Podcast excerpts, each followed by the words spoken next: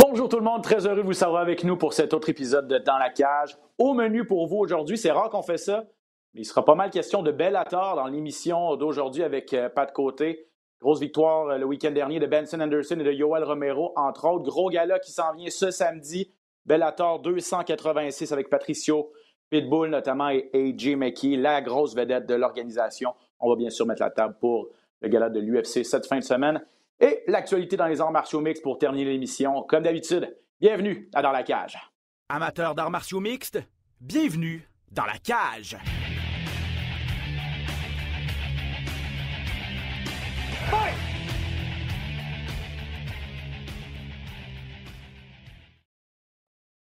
Il est là, le seul et unique, Patrick Côté. Comment vas-tu? Ça va bien, toi? Ça va bien. J'aurais dû mettre la casquette aussi parce que je me, me sens un petit peu couetté, échevelé après un gros week-end de sport, de voyage sportif avec les boys. Ben oui. Donc, euh, un, peu fat- un peu de fatigue accumulée, mais très heureux d'être là quand même. Toi, week-end de congé, t'as fait quoi? Ah, pour ça avec la famille. Moi, je veux dire, moi, j'ai huit, euh, huit samedis de congé par année. Ma femme, elle les connaît pas mal, ces dates-là. C'est ça qui arrive. C'est euh, fair enough, comme on dit en anglais. On peut, Ben on, oui. on peut, on peut la comprendre. On peut la comprendre. Ouais, mais euh, et là, c'est rare que je disais que, c'est rare qu'on fait ça, mais c'est vrai qu'on on commence avec Bellator, Pat, puis on va en parler une bonne ben, En fait, on commence l'émission avec ça, une bonne partie de l'émission, parce que c'est assez mince, là, vous le savez, il n'y a pas eu de gala de l'UFC de toute façon euh, la semaine dernière. Il y a un gala euh, ce samedi en direct de l'Apex, Mackenzie Dern euh, qui contre, qui euh, Shionan Yan, duel important à 115 livres quand même. Mais bon, euh, Bellator, je regardais ça, ce qui s'est passé cette fin de semaine, ça brassait pas mal. Ça se passait du côté de Dublin, en Irlande. En finale, Benson Anderson euh, contre Peter Quilly, l'Irlandais, grosse vedette de l'organisation Bellator. Ben- Benson Anderson qui, à 38 ans, euh, continue d'être impressionnant, Pat, malgré tout. La grosse victoire, il a dominé son adversaire, puis là, ben, se replace pour potentiellement euh, une chance au titre euh, chez Bellator à 155 livres. Oui, puis c'est sûr que les, les nouveaux fans d'arts martiaux mix connaissent pas beaucoup Benson Anderson si vous êtes juste un fan de l'UFC, mais Benson Anderson a été champion de l'UFC, a fait des combats légendaires dans cette organisation-là aussi. Et là, maintenant, on l'a laissé partir, il est allé se faire euh, une deuxième carrière, je peux dire, à Bellator. On l'a un peu, euh, un peu perdu de vue un petit peu, euh, justement parce que c'est peut-être un peu moins populaire, mais il reste que euh, il donne des combats extraordinaires. C'est un vétéran, puis l'expérience, c'est allé parler en fin de semaine aussi, encore une fois, en fin trentaine. Euh, a dit lui-même que c'était sa dernière course pour aller chercher un titre. Euh, C'était tant qu'il va gagner, il va rester. Sinon, je pense que la prochaine défaite, ça va être le champ du signe pour Benson Anderson. Lui qui nous a donné euh, des combats assez euh, spectaculaires. Puis à mon avis, qui je dire, fait partie des. Ben, légende, c'est peut-être un gros mot, mais fait partie des combattants qu'on se doit de se souvenir dans, dans ce sport-là. Ouais, puis il a toujours été ultra athlétique. Je pense que ça a été toujours ça sa marque de commerce. Là. Puis encore une fois, euh, en fin de semaine contre Quilly, euh, une des dernières actions du combat, c'est qu'Anderson il était, il était au sol, puis il a réussi à aller chercher un coup de pied. euh. Dans les airs, il a atteint la tête de Quilly quand même, là, six pieds plus haut. Il faut, faut quand même le faire. Demeure, demeure un excellent athlète. ça, Ben, faut, faut le faire de un, mais il faut le faire à la fin du combat en plus. Une cinquième round, ouais, c'est ça. C'est ça, faut que tu sois capable de- d'y penser, d'être fatigué, d'être capable d'avoir cette explosion-là. Quand tu en parlais, c'est un gars qui est super athlétique, fait qu'il nous l'a démontré encore une fois. là. Euh, donc, avec tout ça, je le disais, deux- ça lui donne euh, une deuxième victoire de suite. Et là, ben, le- la ceinture à 155 livres. C'est ça. Ander- Benson Anderson a été champion de l'UFC, entre autres, euh, déjà à 155 livres. Il est allé chez Bellator, a eu rapidement des chances au titre, mais il a échoué, en fait, dans ses tentatives à 155 et à 170 livres. Là, cette troisième victoire consécutive-là le, le- le- le replace potentiellement pour, euh, pour euh, une, une chance au titre. Et il a mis au défi euh, soit le champion, euh, soit le champion Patricky Pitbull, faut pas le- faut- qui, qui est champion présentement à 155 livres, ou Usman Nurmagomedov, qui est le russe invaincu, un excellent combattant. Euh, ces deux gars-là s'affrontent euh, au mois de novembre. Donc, qui sait, est-ce que Benson Anderson obtiendra une autre chance au titre? Ce serait, ben, comme tu l'as dit, la 38 ans, dernière course pour lui. Euh, c'est ce qu'il vise. Est-ce qu'on va lui donner à suivre? Je pense que oui, ben, Scott Coker l'aime beaucoup, Benson Anderson. hein, puis, euh, Ouais. Ça te semble être. je trouve que Bellator, tu sais, comment ils gèrent l'organisation, est un peu comme le UFC quand les frères Fertitta étaient là. C'est un peu plus familial. Tu peux t'asseoir avec le boss puis jaser. Tu peux, tu peux dire ce que tu veux. Tu peux dire c'est quoi tes désirs. Quand les frères Fertitta étaient là dans l'organisation de l'UFC, là, tu pouvais le jaser. La porte était ouverte. Tu es voyant derrière dans, derrière dans le backstage. Tu veux parler, tu jasais. C'est eux autres qui venaient faire le meeting des, fighters après la pesée. Il venait, il y avait Dana White qui parlait, mais Lorenzo, il, parlait aussi. Euh, c'était beaucoup plus familial. C'est sûr que là, ils ont vendu ça à des grosses compagnies de gestion et de représentation. Donc là, ça, ça, l'aspect familial. Mais j'ai l'impression que Bellator, c'est comme ça. Scott Coker, j'ai rarement entendu des mauvais mots à son égard de tous les combattants qui sont au Bellator. Je pense que c'est un gars qui est proche de ses combattants. C'est un gars, un gars qui est un gars d'affaires, mais c'est un gars qui est humain aussi, je pense. je ne serais pas surpris d'avoir Benson Anderson avoir son combat de oui, c'est un bon point, effectivement. Euh, en demi-finale, il faut parler de Yoel Romero qui euh, a battu Melville Manoff. Euh, fin de troisième round, c'était assez violent dans le, dans le sens où bon, Romero, vous le connaissez, ancien aspirant aussi à l'UFC, qui a fait le saut il n'y a pas si longtemps chez Bellator, mais là, a dominé avec sa lutte contre Manoff, qui est un combattant ultra expérimenté, euh, spécialiste du combat debout. Donc, quand ça se retrouvait au sol, malheureusement pour lui, il ne pouvait pas se faire justice. Mais comment ça s'est terminé, Pat? J'ai hâte d'avoir ton avis là-dessus, mais on le voit très bien. Puis je ne veux pas blâmer l'arbitre parce que à vitesse réelle, moi aussi, je trouvais que ça, ça allait vite, mais on voit clairement les coups de coude là, de Romero euh, et Manoff et, et, euh, et puis là, et, dans les pommes déjà, il reçoit deux autres gros coups de coude ah, ça, c'était pas plaisant à regarder. Hein? Non, l'arbitre l'a manqué, celle-là. Pour vrai, je veux bien croire que ça va vite, mais c'est ça ta job. si tu trouves que ça va trop vite, assis-toi et regarde les combats à l'extérieur. les, les arbitres sont là pour protéger les combattants, puis clairement, là, il n'a pas fait sa job. Euh, c'est sûr que tu ne veux pas être un facteur dans une victoire ou une décision, l'arbitre, mais tu as quand même un job à faire. Et ta job, c'est de prendre des décisions quand c'est le temps pour la protection du combattant, quand, ça revole à gauche, à droite. Là, clairement, il ne l'a pas pris. Bon, ça, c'était le dernier combat de, de Melvin Et puis, on ne sait pas ces, coups-là, c'est quoi ça peut. déjà que tu reçois des coups, déjà qu'en entraînement, tu en reçois, si tu n'es plus là, les, seulement un coup que tu n'es pas supposé recevoir, tu ne devrais pas le recevoir. C'est le plus, le moins mm-hmm. souvent possible, tu évites de recevoir des, des coups qui ne sont, pas, euh, sont pas supposés. C'est plate, euh, puis tu parlais de que Marev, quand il s'en trouve au sol, ben, ce qui est plate parce que au niveau du combat debout, c'est un des combattants qui a été le plus spectaculaire, je pense, que j'ai vu, moi, dans les arts martiaux mix au complet.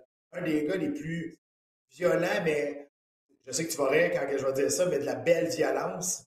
C'est un gars qui était ultra technique, des coups de pied dans les jambes. il avait, avant, quand il s'est battu contre Robbie Lawler, là, il avait disloqué la hanche à coups de pied avant que Lawler, ah ouais? que Lawler commence le KO. Là. exact. Il, Lawler n'était plus capable de marcher. Il avait disloqué la, a donné des coups de pied à l'intérieur de la jambe parce que Lawler, c'est un gaucher. Lui, il rentrait les coups de pied à la jambe arrière à, l'intérieur de la jambe. La jambe, elle revolait quasiment au plafond. Il avait disloqué la hanche. Il est ultra puissant, mais toute sa carrière, toute, toute sa carrière, il a été une white belt à terre. J'ai jamais amélioré au sol. Jamais, jamais, jamais. C'est pour ça qu'on va, on va se souvenir de lui comme Oh, c'est un gars qui avait une méchante shape. Dans ses bonnes mm-hmm. années, c'était quelque chose. Puis un, un, combattant qui était spectaculaire debout, mais comme combattant d'arts martiaux mix, c'est pas très bon. Non, ben, puis c'est ça. Quand tu regardes sa fiche, c'est 32. Là, il se retire. C'était son dernier combat. Une carrière de 28 ans quand même, donc il faut, faut, faut, le saluer. Il a commencé en 95. C'est ça. Il n'a a, pas, pas passé le corps à Mark Hunt aussi. Euh, euh, à un moment donné, ou en tout cas, il l'a ébranlé solide. Mark Hunt, c'est un gars qui avait quand même tout un menton, fait que ça, c'était un exploit. Raw Lawler, je ne la savais pas, celle-là. Mais ça fiche 30. Mais Melvin Manoff, le, néerlandais, fiche de 32 victoires, 16 défaites, un combat nul et deux nuls techniques. Et sur ces 32, donc, c'est une fiche, bonne fiche, mais c'est quand même 16 victoires au cours de sa 16 euh, défaites au cours de sa carrière. De ces 32 victoires, 29 par KO, puis la plupart au premier round aussi. Fait que c'est comme, c'était tout ou rien c'est lui qui a le meilleur taux de, de, de, KO dans l'histoire des arts martiaux mix euh, chez les combattants qui ont minimum 15 victoires. Donc, ça, pas très connu peut-être chez nous. Il s'est battu à travers le monde, il s'est battu au Japon, il s'est battu en Europe. Euh, ça demeure quand même un, un, bon combattant, puis un, un OG, là, comme on dit en bon québécois, un, ah, ben, un, original des arts martiaux mix. Au niveau du striking, c'est extraordinaire, super dangereux. Mais au niveau des arts martiaux mix, il n'y avait pas assez d'outils pour dominer ce sport-là, puis devenir champion, puis être, considéré comme euh, euh, une élite dans ce, dans ce monde-là, parce que tout le monde savait, tout le monde savait sa, sa, faiblesse, puis ça a toujours été exploité quand il tombait dans le trouble avec, avec Manette. C'était sur le dos, il avait d'une tortue. C'est plate, mais c'est ça la réalité. En tout cas, puis sa carrière se termine, c'est ça, sur une note un petit peu, euh, ça, un petit peu, un petit bémol, là, parce que cette, cet arrêt tardif de l'arbitre, et si vous avez la chance d'aller sur Internet, regarder des séquences, là, honnêtement. Euh, l'arbitre, honnêtement aussi, il ne faut pas que l'arbitre se laisse influencer par le moment non plus? L'arbitre le savait que c'était le dernier combat de Marolev. Peut-être qu'il a voulu donner une chance pour, pour revenir s'en sortir ou ben peut-être être capable de reprendre ses mm. esprits. Mais tu veux pas. L'arbitre n'est pas supposé se faire influencer par le cadran, par l'événement, par, par le, la grosseur du combat. L'arbitre est supposé rester impartial, il est supposé rester neutre. tu arrêtes le combat à 3 secondes du, à 3 secondes du troisième round, ben, tu l'arrêtes. C'est ça qui arrive avec, les arbitres. Il faut que tu, sois impartial, il faut que tu sois juste tout le temps. Euh, donc, grosse victoire pour euh, Yoel Romero. Euh, c'est sa deuxième consécutive. Ouais, voilà. Deuxième consécutive. Lui aussi a perdu ses débuts chez Bellator, mais deux victoires de suite pour le combattant cubain. En fin de semaine, samedi à Long Beach, en Californie, le Bellator qui présente un gros gala. D'une part, la ceinture des 145 livres est en jeu entre Patricio Pitbull et Adam Boric. Euh, Boric un Hongrois de 29 ans, un jeune espoir, euh, mais pourra-t-il venir à bout de, Pitbull, qui est vraiment, qui est probablement le meilleur combattant livre pour livre, non seulement chez Bellator, mais un des bons euh, dans les arts martiaux mix au grand complet. Puis comme ce n'était pas assez, en demi-finale, AJ McKee, chez lui à Long Beach, qui fait ses débuts à 155 livres. Lui, c'est l'ancien champion à 145. Il avait battu Pitbull. Euh, dans la revanche, c'est Pitbull, le Brésilien, qui l'avait emporté de façon un peu controversée. Et là, ben, McKeep décide de passer à 155 livres. Bref, grosse carte, Pat. Euh, Patricio Pitbull, tu es, d'accord pour dire que c'est de la bonne TV quand même. Ah, puis, honnêtement, je suis très d'accord avec toi. C'est dommage ben, c'est dommage, ça dépend. Je pense qu'il est très, très bien traité. Pour lui, je ne sais pas si c'est dommage, mais moi, je trouve ça dommage qu'il ne soit pas aussi connu nous, on le connaît. nous, on le connaît parce qu'on est des fans des arts martiaux mix, on connaît Bellator, mais je dire, l'UFC, tout le monde connaît ça, puis tu vas dire à quelqu'un, OK, je suis champion du monde de Bellator, puis la plupart vont dire, ah, pour toi. Ils vont, pas, vont pas comprendre l'importance de, cette organisation-là, mais c'est une organisation qui, est extrêmement euh, compétitive, puis je suis d'accord avec toi, Patricia, puis je suis d'accord avec toi, Pitbull, fait partie, à mon avis, du top 3 des combattants livre pour livre, honnêtement. On le voit jamais des classements, justement, parce que qu'on fait tout temps on voit tout le temps les classements juste des combattants de l'UFC, mais on oublie qu'il y a d'excellents ailleurs, et Pitbull en fait partie. Il est un gars ultra complet. Fiche de 33 victoires, 5 défaites. Euh, et euh, le temps de, de, de conserver cette ceinture. Puis là, je regardais ça. il, a, il, a, il, a, il a été champion à 145 à 155 livres, à peu près depuis 2014. grosso modo, ça fait huit ans qu'il est champion. Bon, il a perdu contre McKee, il l'a perdu une autre fois.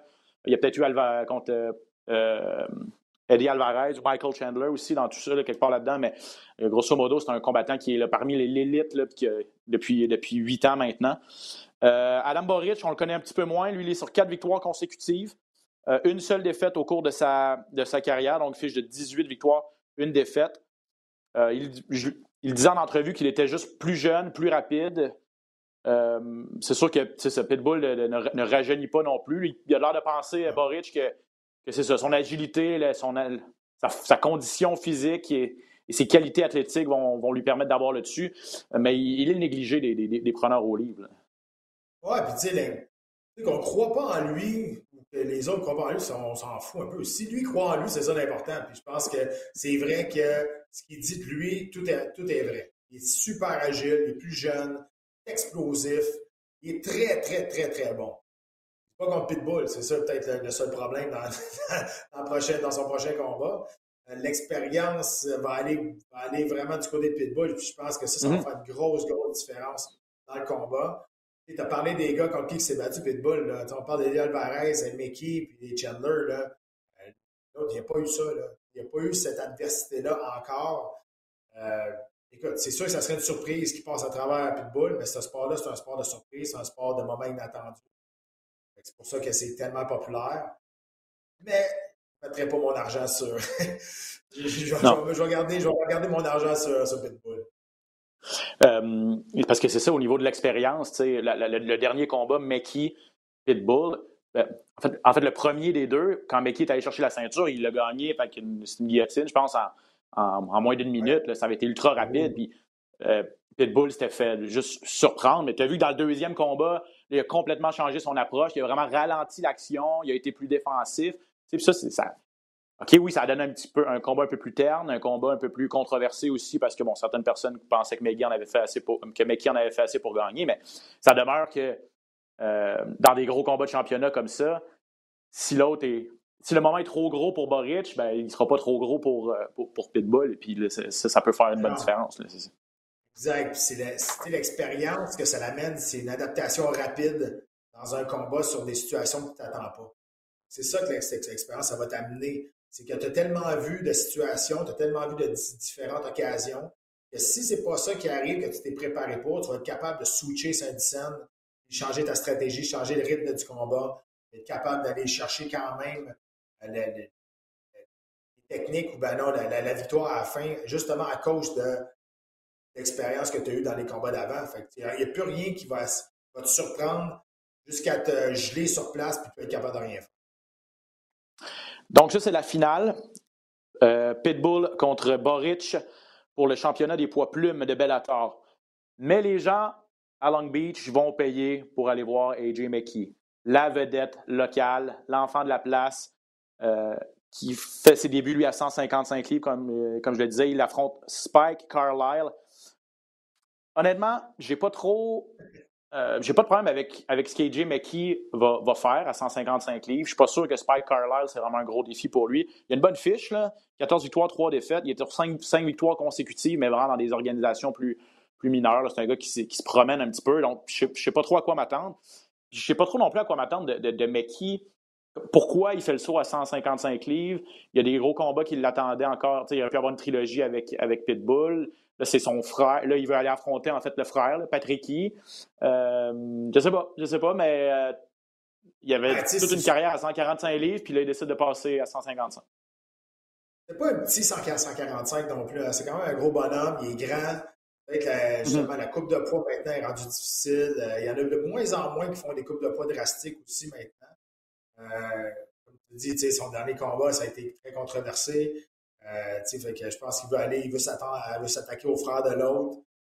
On ne sait pas, juste les bonnes raisons, c'est lui qui le sait, mais je pense qu'on lui a pas donné un gros, gros défi en partant, mais ça peut être un piège. Euh, si lui, il pense de même, il pense que le combat gagné d'avance, c'est ça, le plus, ça le plus dangereux. quand tu vas contre un gars qui n'a rien à perdre, c'est dangereux. Euh, c'est sûr que sur papier, on ne voit pas on ne voit pas comment il peut perdre ce combat-là, mais dans la réalité, c'est quand même pas. Carlisle euh, a déjà combattu à l'UFC avec une fiche de une victoire, deux défaites. Là, je le disais, il s'est battu pour Ryzen, s'est battu pour Bellator. À son dernier, euh, à son dernier c'était Ryzen. Avant ça, il était à Bellator, donc on le ramène. Il s'est battu pour Golden Boy Promotion quand on faisait des, euh, des, des, galas, quand on organisait des galas d'art martiaux mix de leur côté.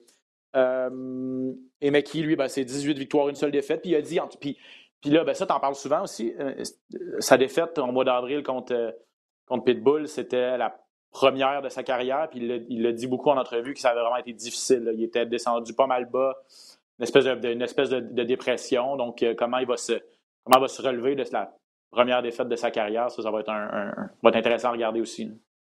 C'est là que tu vois ceux qui sont buildés pour être champions, ceux qui ont un mental pour être champion et dominer d'être relevé d'une défaite, d'être relevé d'une première défaite en carrière. Il y en a qui s'enlisent, il y en a qui s'enfoncent comme dans du sort mouvement.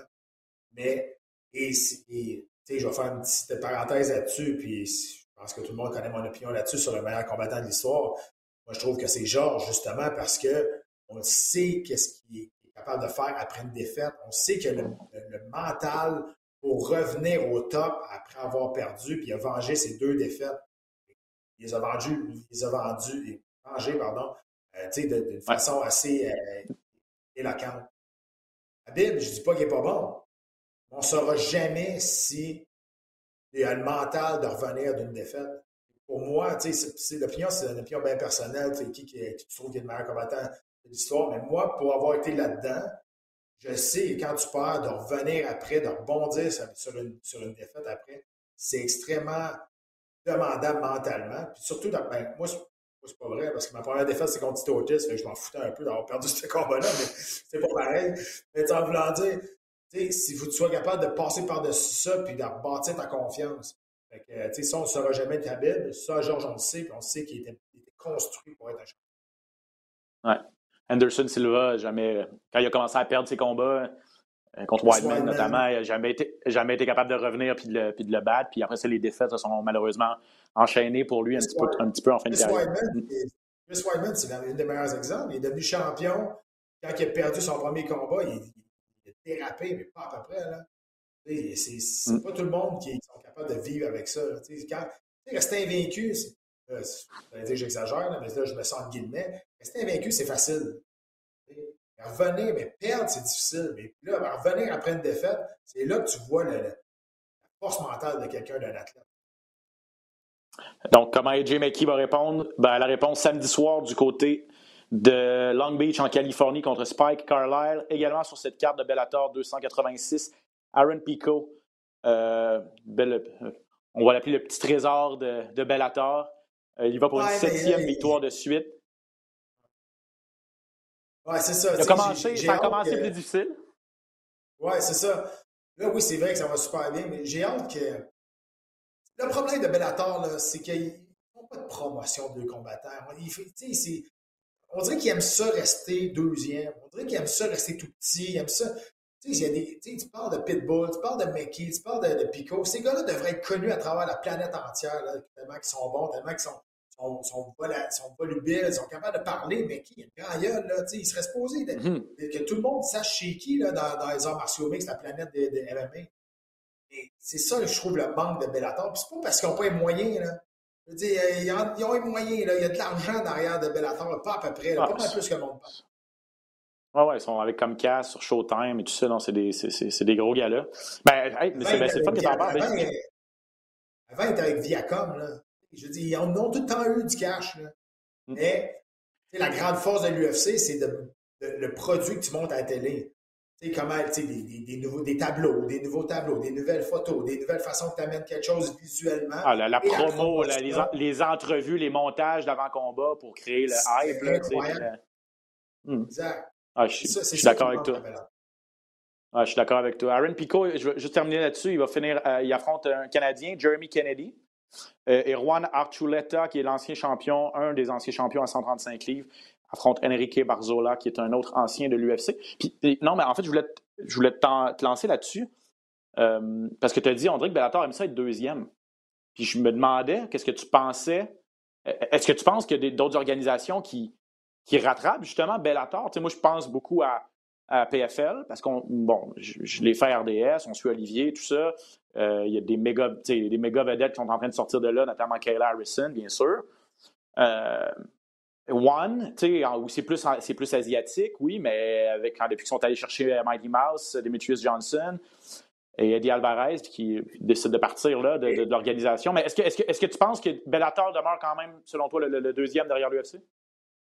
Ben, je pense que PFL ont le même, euh, problème que Bellator au niveau de la promotion, au niveau de l'investissement du show qui monte à, télé, qui, c'est beau, là, mais des fois, ils font ça dans des salles, c'est petit, là, je veux dire, la, promotion, je trouve que c'est mal fait ou c'est pas fait du tout. Je comprends que les bourses sont intéressantes pour le, champion, pour le gagnant.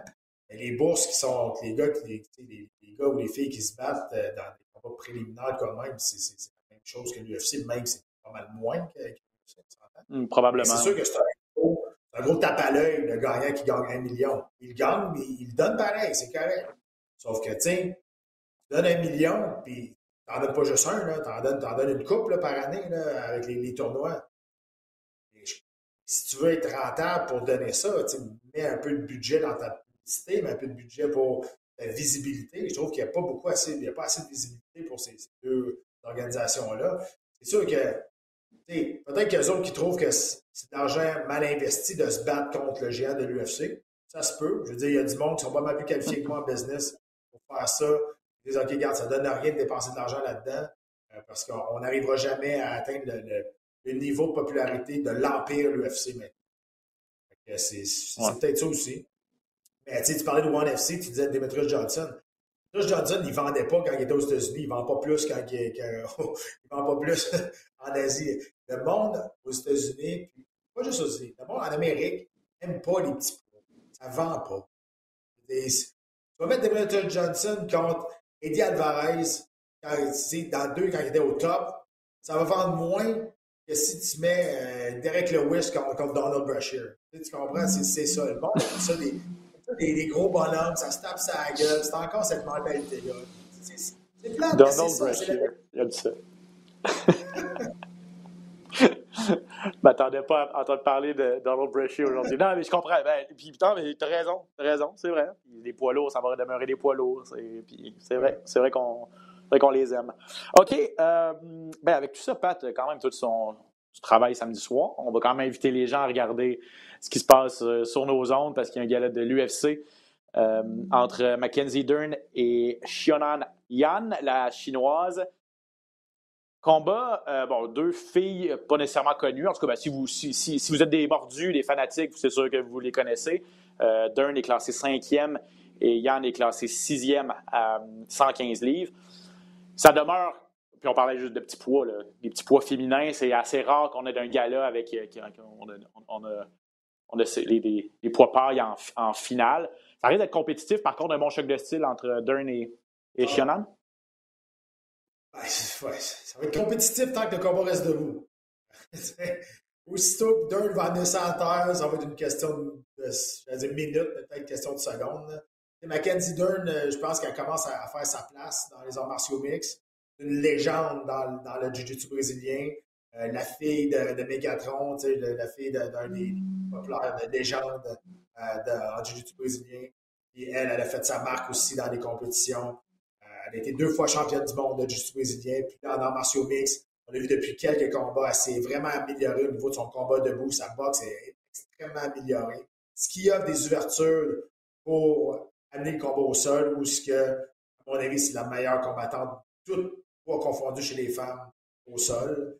Euh, mm-hmm. La chinoise, si ça s'en va à terre, honnêtement, c'est rare de dire ça, mais elle n'a aucune, aucune chance. Euh, c'est sûr et certain. Donc, donc euh, elle, la chinoise, c'est sprawl and brawl, déplace, il ne va pas dans le clinch. Euh, Dern a une fiche de 12 victoires, 2 défaites. Elle revient d'une grosse victoire contre Tesha Torres. Ça, avait été, ça avait brassé quand même comme, comme combat, sa dernière sortie. du côté de Xionan, elle, c'est plutôt deux défaites de suite. Euh, contre Marina Rodriguez et Carla Esparza, quand même euh, euh, deux filles qui sont classées dans le top 3. Esparza, la championne, Marina Rodriguez est troisième. ce qui se passe à 115 livres, je regardais ça, l'automne va être intéressant parce que Esparza défend sa ceinture pour la première fois contre Wiley Zhang à l'UFC 281, ça c'est le 12 novembre. Mais la semaine d'avant, Marina Rodriguez contre Amanda Lemouche, mais Rodriguez est troisième. Si elle gagne, logiquement, ce serait à elle d'affronter la gagnante du, euh, euh, du, duel Esparza-Jang. Il y a encore, il y a encore Rose Namajunas qui n'est pas, qui est pas trop loin. Euh, mais bref, tout ça pour dire que.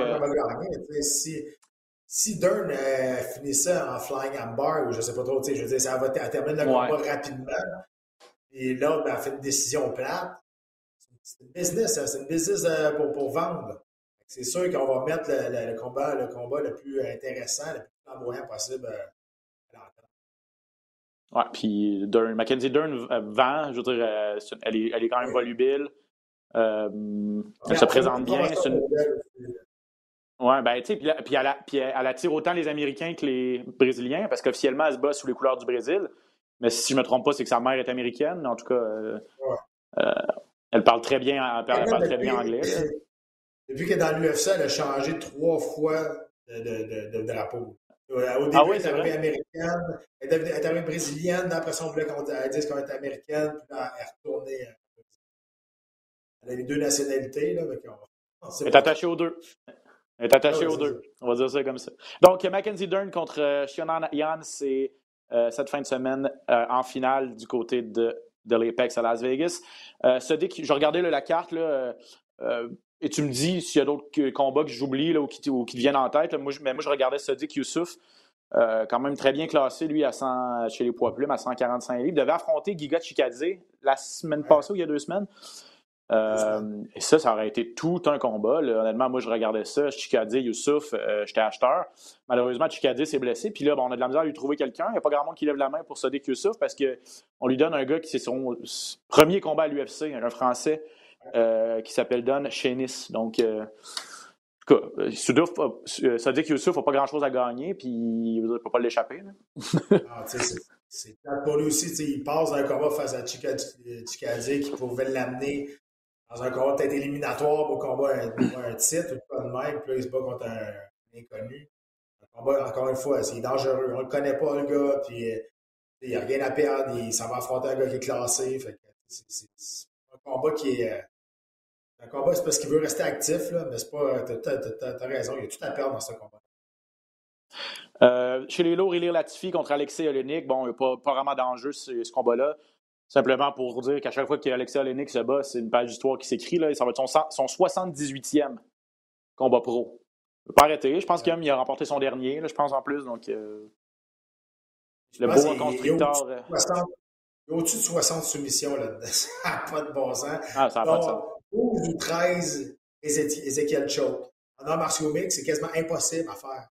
C'est une technique qu'on fait avec les, les kimonos, avec les guis. Lui, il passe même, euh, tout en mentionné, à un moment donné, euh, je qui, était par-dessus, il était en full mount, il était en dessous. Il a, passé un Ezekiel, euh, un choke Ezekiel, lui qui était en dessous, puis l'autre était en position montée complète. C'est assez, assez impressionnant quand même pour vrai. C'est quoi l'étranglement Ezekiel? Si vous voulez vulgariser ça pour les gens qui nous écoutent? C'est, c'est comme, comme, une prise de tête avec les bras croisés. Un, qui va en dessous de la tête et un qui va par-dessus, mais il faut vraiment que tu mettes tes mains ensemble. D'habitude, tu prends un kimono et tu es capable de tourner le, kimono autour du cou et le serrer. Sans kimono, honnêtement, c'est pas impossible à faire parce que lui le fait, mais c'est ça. Avec des gants en plus, c'est vraiment impressionnant qu'il est capable de passer ça, mais lui, c'est sa spécialité. 12 ou 13 Ezekiel Kicho qui a passé dans sa guerre. En tout cas, euh, euh, tout, un, tout combattant. En tout cas, c'est ça. Poursuit son petit bonhomme de chemin. D'après moi, il va se rendre à 80. Là. Ça va être son, euh, son, son 78e. J'ai encerclé Christophe Yotko contre Brandon Allen. Ça, ça m'intrigue à 185 livres chez les moyens. Allen, un combattant que j'aime beaucoup quand même. Il est pas très vieux. Quatre victoires à ses cinq derniers. Fiche de sept victoires, deux défaites à l'UFC. Il est arrivé à l'UFC super jeune. ça va bien, ces trucs. Puis Yotko, on n'entend pas parler, le Polonais, mais lui aussi, là, c'est cinq victoires à ses six derniers combats. On, se rappelle de lui, il avait déjà battu Marc-André Barrio, entre autres. Donc, deux gars qui vont bien, deux gars qui cognent à la porte du, top 15. Puis je pense que c'est un bon, bon match-up, en tout cas sur papier, quand on regarde les fiches et tout. J'ai, je sais pas, moi je l'aime beaucoup, là, comme toi, mais j'ai hâte de le voir stepper up un peu. Mm-hmm. Je sais, ouais, je suis d'accord. C'est une belle séquence, ça va bien. Là. J'ai l'impression qu'il peut nous en donner encore, puis il va falloir qu'il step up s'il va avoir des combats dans, pour rentrer dans, dans, les, classements. Il va falloir qu'il step up, qu'il monte une petite marche. Euh, parce que moi, je, l'aime beaucoup. J'ai l'impression qu'il il, y, a une coupe d'affaires qui dort encore dans son jeu. Mm-hmm. Je comprends ce que tu veux dire, je suis d'accord avec toi. Juste comme tout placé ensemble, c'est comme ça qu'il manque un petit peu. Euh, euh, il est un peu, un peu trop inégal. Euh, puis Jesse Ronson, le Canadien qui va se battre, lui, c'est fou, là. Encore en quête de sa première victoire à l'UFC. Est-ce que ça va être en fin de semaine? Il affronte Joachim Silva. Il est 0-4 et une nulle technique. C'est son deuxième, c'est son, deuxième combat depuis sa suspension. Je pense qu'il est revenu au mois de mars. mais ouais, il avait été chercher sa première victoire, une grosse victoire par, par soumission en 2020, je pense. Puis quelques semaines après, c'était renversé en raison d'une suspension pour dopage. Bref. Euh, Jesse Ronson, vétéran, euh, il s'est déjà battu à TKO, notamment, a été champion de TKO, je pense, qui, tente d'aller chercher sa première victoire à l'UFC. OK, Pat, ben là, on va prendre de 2-3 minutes pour les actualités maintenant. est-ce que tu écoutes d'habitude des White Contender Series ou? pas, ben, je, regarde, je regarde les. je, ne les écoute pas live, là. Je, suis les, résultats. Parce que ça a fait vraiment jaser cette semaine. Puis ça, je pense que c'est un bon coup de, de, l'organisation, en fait. Là. Puis, tu sais, de plus en plus, Dana White, il veut aller chercher des jeunes combattants, tu sais, puis il dit. pour, pour ceux qui ne le, suivent pas nécessairement, c'est un. C'est comme, comme, une organisation en parallèle de l'UFC. On, on, fait un gala, puis on donne des contrats à l'UFC à des, des espoirs. Tu sais, c'est ça, c'est ça. Puis euh, Dana White euh, a, dit cette semaine, euh, a dit plus tôt cette saison, il dit Moi, je veux pas des gars de 32 ans. je pense qu'il s'en cache plus. Là. Il veut des gars dans la jeune vingtaine pour pouvoir les monter et les bâtir. Surtout, surtout cette année, Ben, c'est l'année des retraites. Tout le monde prend leur retraite cette année. Tu as eu Cowboy Cerrone, tu as eu Ryan Jacek, tu as eu dernièrement, c'était Cowboy, Johanna. Il y en a eu plein, là. Ah. Mais, euh, tu sais, dernièrement, là. Whatever. Vous savez ce que je veux dire? Robbie Lawler n'a pas, annoncé... pas annoncé sa retraite, non? Alors, cette année, il y en a, il y en a eu plusieurs, là, tu sais, des, des, combats d'adieu, des combats de retraite. Fait que, tu sais, c'est sûr que là, les OG, les, les, les, gars qui étaient là, les old school, ils s'en vont tranquillement, pas vite. Fait que là, il faut repartir ça. Tu sais, ça parce que tu parles de, de Wash Junior, là, 17 ans seulement. Ouais, ben, c'est ça. Il serait allé chercher un, euh, un contrat de l'UFC. Ouais, mais de 17 ans, ça commence à être. Euh, j'imagine que ses parents ont signé pour lui, là. oui, c'est ça. Ouais, c'est ça. Tu sais, rappelez-vous pareil que, tu sais, Rory McDonald, qui a une carrière extraordinaire, euh, il, a, il, a, fait son premier combat à 16 ans, lui, en Colombie-Britannique. Ses parents avaient signé. je, je, sais parce que je m'étais battu sur cette carte-là, moi aussi. Il avait 16 ans, et il avait gagné par, par bras. C'est une super belle carrière aussi. Ça dépend. De, là, le danger avec ça, euh, c'est qu'il faut, faut, bien le bâtir. Il faut faire attention, il ne faut pas sauter d'étape. C'est sûr que là, lui, il a dit qu'il voulait donner le champion le plus jeune de l'histoire de, l'UFC. C'est beau, c'est des belles aspirations, il n'y a pas de problème avec ça. Sauf que il n'est pas léger, il est à 155 livres, hein, si je ne me trompe pas. Ouais. Ben, c'est ça. Là, il est dans une. D'après moi, il est dans la division la plus profonde de l'organisation présentement. Beaucoup de lutteurs, pourquoi je dis ça? C'est que sa maturité musculaire n'est pas encore arrivée. Quand il va se battre contre des hommes, des vrais hommes là, qui sont implantés à l'UFC, ça se peut qu'il trouve que, sa maturité euh, musculaire ne soit pas, soit pas au rendez-vous. C'est juste ça, je te dis, c'est extraordinaire pour lui, il a du talent. Son jeu au sol était fantastique. Je veux dire, ça n'arrêtait pas. Tentative de soumission après soumission. Mais là, son équipe, il faut qu'il soit intelligente, pour qu'on le bâtisse comme il faut. Mm pas le brûler, justement, parce que là, il y a beaucoup de hype autour de lui. Exactement. Donc, euh, il devrait faire ses débuts en, d'ici la fin de 2022. Est-ce qu'il va avoir 18 Je pense qu'il va avoir 18 ans bientôt. Il devrait faire ses débuts à, 18 ans, mais officiellement sous contrat à l'USC à, 17 ans. Il s'appelle Raoul Rosas Junior, donc un nom, un nom à surveiller. Puis, tu sais, moi, ça me fait penser à Sage, Sage Nordcott. Là, quand on avait amené un, Sage Nordcott, il n'était pas nécessairement aussi jeune, mais on disait ce gars-là, c'est juste un athlète incroyable. Puis, il y a tout ce qu'il faut, puis finalement, ça a été un véritable flop. On ne souhaite pas ça à, à, Rosas, mais c'est ça. Des fois, des fois, des fois sur papier, on, peut, on peut s'exciter, puis on peut s'emballer, puis finalement, c'est ça, ça. Ouais, mais tu sais, là, on n'a plus le droit de rien dire à cette heure, on va dire pareil. Là. On n'est pas du même côté euh, visuel, on s'entend. Chez Sage Northcutt avait de l'air de Ken dans Barbie, là, il était découpé au couteau. On a mis beaucoup d'emphase sur l'image projetée un peu moins sur les qualités athlétiques qu'il y avait. Et Roas, c'est pas qu'il va poser pour Dolce Cabana. Tu comprends? il, y a, énormément de talent, mais je veux dire, son marketing, lui, il va le faire beaucoup plus avec ses performances sportives. Ouais. Tout à fait. OK, en rafale, Mayweather contre McGregor, 2 en 2023. Son niveau d'intérêt sur 10? Sur 10? 1. Ouais, ça ne m'intéresse pas partout, honnêtement. je vois pas le. Puis honnêtement, je pense qu'ils vont être déçus s'ils font ce combat-là, de voir. Je pense qu'il y en a plusieurs qui pensent comme moi aussi. Ouais, je suis pas sûr que ça va. Je pense pas que ça va attirer autant que le premier. De toute façon, c'est loin d'être fait. Là. Euh, euh, ça, ça, je pense que c'est juste Mayweather qui a dit ça un journal, un journal américain. Mais moi, je me demande vraiment, je me demande en fait, surtout quand est-ce qu'on va revoir McGregor. Tu sais, dans quelles circonstances on va revoir McGregor? Est-ce que ça va être à l'UFC? Est-ce que ça va être en boxe? Est-ce que ça va être un combat d'exhibition hmm, hybride? Est-ce qu'on va le revoir? c'est parce que là, on regarde, on veut, on veut bien, là, mais on regarde des photos de McGregor. Là. On dirait qu'il a mangé mes hein? C'est ça, c'est ça, c'est vrai. Il va falloir qu'on trouve un terrain d'entente sur le poids, ben là, il va falloir qu'il lui euh, reach un poids quelque part. Mais Weather ne va pas aller se battre contre un McGregor qui est 30 livres de plus. Il pèse à peu près, il doit, il doit approcher 180 livres, certains. 190 livres, là, il, est, il, a pris, il, a, pris, il, a pris, de la masse, euh, Conor McGregor. Euh, puis, on termine là-dessus. Kevin Harlan, est-ce qu'il il est vraiment à la retraite ou c'est quoi? C'est un. Ben, tu sais, Kevin Harlan, c'est un gars qui, qui, aime parler beaucoup. C'est un gars qui est. Moi, il me fait rire, ce gars-là. Il est vraiment, vraiment, vraiment très, très, très drôle. J'ai appris à le connaître au dernier UFC. On a passé beaucoup de temps avec lui. Il, il est ah hilarant, pour vrai. C'est un bon vivant, puis il se promène, il dit salut à tout le monde, il est sympathique, il est charismatique. On sait qu'est-ce qui est arrivé le dernier coup. Il s'est battu contre Shimaev, on l'a dédommagé. Euh, même si Dana White dit que personne n'a eu d'argent de, plus, c'est des grosses menteries. Tout le monde a eu des fat checks, comme on appelle. Euh, la rumeur, c'est qu'il y avait, ça frôlait quasiment 450 000 de plus qu'on avait donné à, Kevin Harlan. Ça, c'est des, sources très, très sûres que j'ai eues des médias, de journalistes, de personnes de l'intérieur aussi. c'est un gros montant. Est-ce que c'est assez pour prendre ta retraite à son âge? Ça dépend de ton rythme de vie, toujours. Ça dépend si tu investis des bonnes choses. Ça, ça dépend de plein de choses.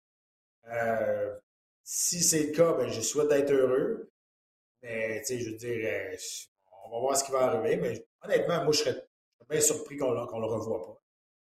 Ouais, je suis d'accord. D'abord, c'est pas une méga vedette, mais.